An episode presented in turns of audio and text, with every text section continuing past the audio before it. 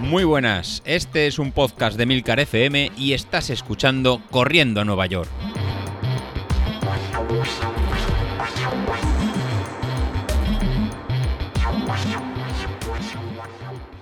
Muy buenas a todos, ¿cómo estamos? Bueno, pues mitad de semana, mitad de semana y hemos arrancado, hemos arrancado el entrenamiento ya con José Luis.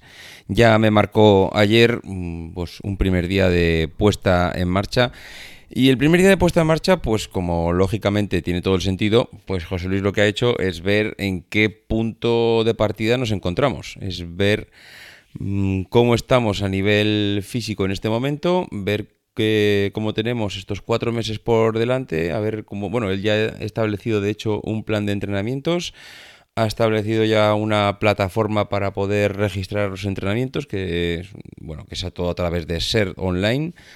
Y, a través de CERT, pues iremos eh, trabajando entre Street y CERT, iremos trabajando un poco todo el tema de, potencia, evolución, entrenamientos, etcétera. Lo que José Luis me planteaba para arrancar ayer era una salida, hacer un entrenamiento, eh, calentar durante 15 minutos, hacer un trote suave para ir poniendo un poco la musculatura del cuerpo en canción y lo que planteaba eran nueve minutos de carrera manteniendo el ritmo mm, constante, es decir, no hacer una salida muy bestia y a los dos minutos empezar a aflojar y acabar en la mitad del entrenamiento.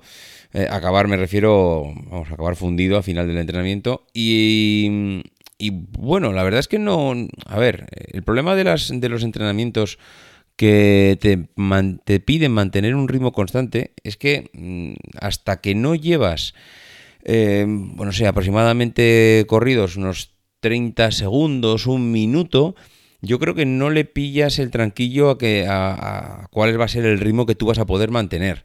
Entonces, es normal, y, bueno, yo creo que ayer me pasó que cuando sales, eh, arrancas a un ritmo un poquito más elevado del que puedes hacer, cuando llevas 30 segundos ya más o menos empiezas a vislumbrar cuál es el ritmo adecuado y cuando llevas ya un minuto, entonces sí, entonces yo creo que ahí ya mantienes ya una velocidad de crucero que puedes mantener durante todo, hombre, tampoco sería normal que al minuto baja, hubieras bajado a la mitad.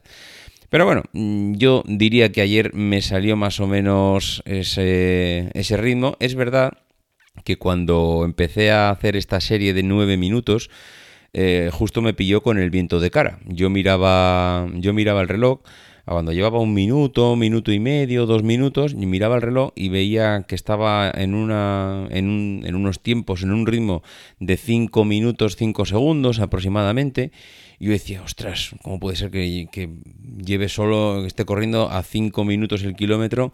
Con lo que me está costando, claro, llevaba el, el, viento de cara, miraba también la potencia que estaba moviendo, estaba moviendo alrededor de los 300, 305 vatios, y decía, me cago en la leche, digo, ¿cómo puede ser? Pero si yo pienso que puedo, mover más. Esto es por el viento, esto es por el viento que seguro que... Y lo que hice para contrarrestar un poco el efecto del viento es cuando llevaba la mitad del tiempo de la serie, eh, llevaba cuatro minutos y medio, pues lo que hice es dar la vuelta y en vez de llevar el viento de cara, lo llevaba de culo. Y claro, la velocidad subía. Mm, subía la velocidad y en vez de ir a 5.05 o a 5, no sé, no me acuerdo, empezaba a ir a 4.45. Empezaba a correr a 4.45 y mantenía. Miraba el potenciómetro, 300. Digo, de manera de engañar al bicho este. al final, él también tiene en cuenta el viento, tiene en cuenta el, el, el esfuerzo que estás haciendo, la potencia, la energía que estás gastando. Y aunque corras a 5.05 o aunque corras a 4.45, la potencia que tú estás moviendo al final es la misma. Vas más rápido, pero como tienes el viento de culo, pues al final también eso es lo que te está haciendo ir más rápido, con lo cual no es que estés gastando tú más, sino que es el viento el que te ayuda, lo mismo que al contrario. Con lo cual, pues me sirvió para demostrarme a mí mismo que el bicho funciona y que el viento, pues cuando, cuando va de cara lo tiene en cuenta y cuando va de culo, pues también. Pasados esos eh, nueve minutos mm, que andaba sobre los 300 vatios, como os digo, ahí, ahí me movía todo el rato sobre los 300, no sé, yo esperaba algo más, pero la verdad es que igual me puso en mi sitio de cómo estamos eh, en ese momento.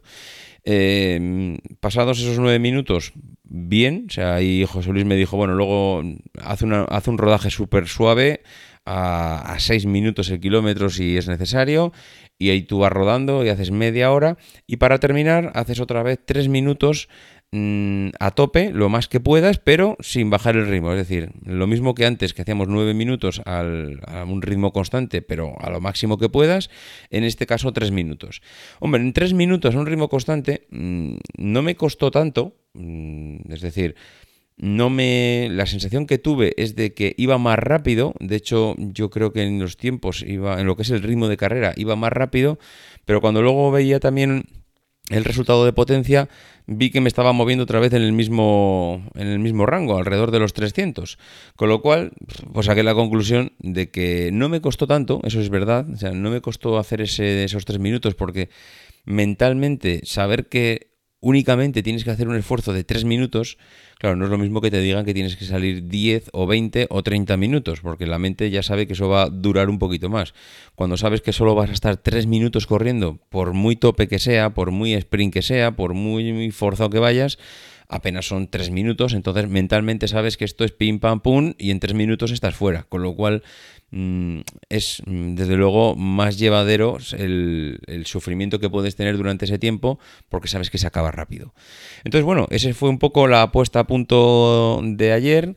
Le pasé también a, José Luis mm, por Telegram las sensaciones y, bueno, pues ahora de hecho ya, ya, hemos arrancado. A partir de ahora, hoy lo que me ha pedido es hacer un entrenamiento cruzado, es decir, eh, si puedo hacer algo de bici, tanto salir fuera como, como hacer spinning, algo suave, rodar, soltar las piernas.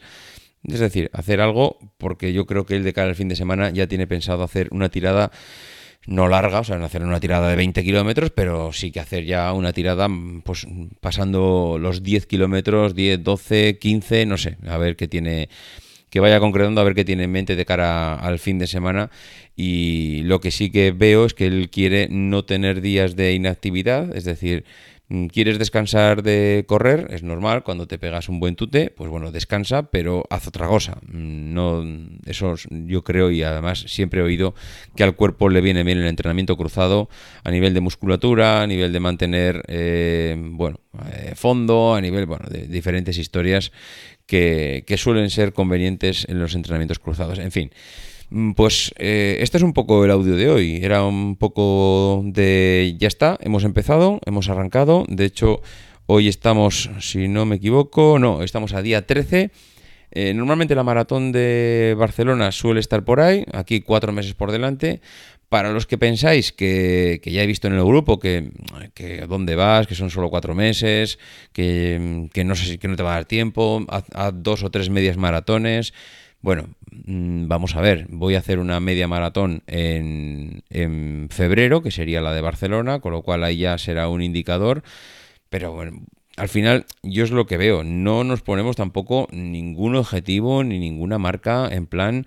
Eh, tenemos que forzarnos a llegar. Nosotros vamos a seguir un entrenamiento, vamos a seguir una pauta, y la pauta verá, el cuerpo al final dirá dónde estamos. Si llega el mes de febrero y José Luis y yo vemos resultados y decimos, oye, mira, mm, estamos para hacer una media, pero no estamos para hacer una maratón.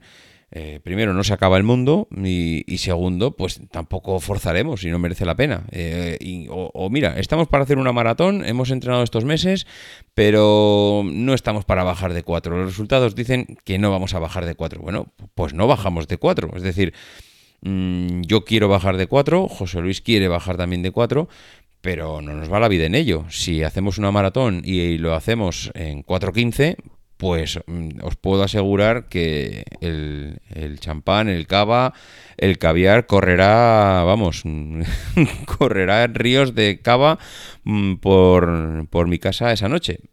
Pues porque habrá que celebrarlo igualmente. Es decir, no nos marquemos tampoco objetivos que sabemos que son ambiciosos y queremos llegar a ellos, pero que si nos quedamos un peldaño por debajo, a ver si ahora vamos a pensar que eso es un fracaso. Para nosotros no lo va a ser y, desde luego vamos a ir a por todas.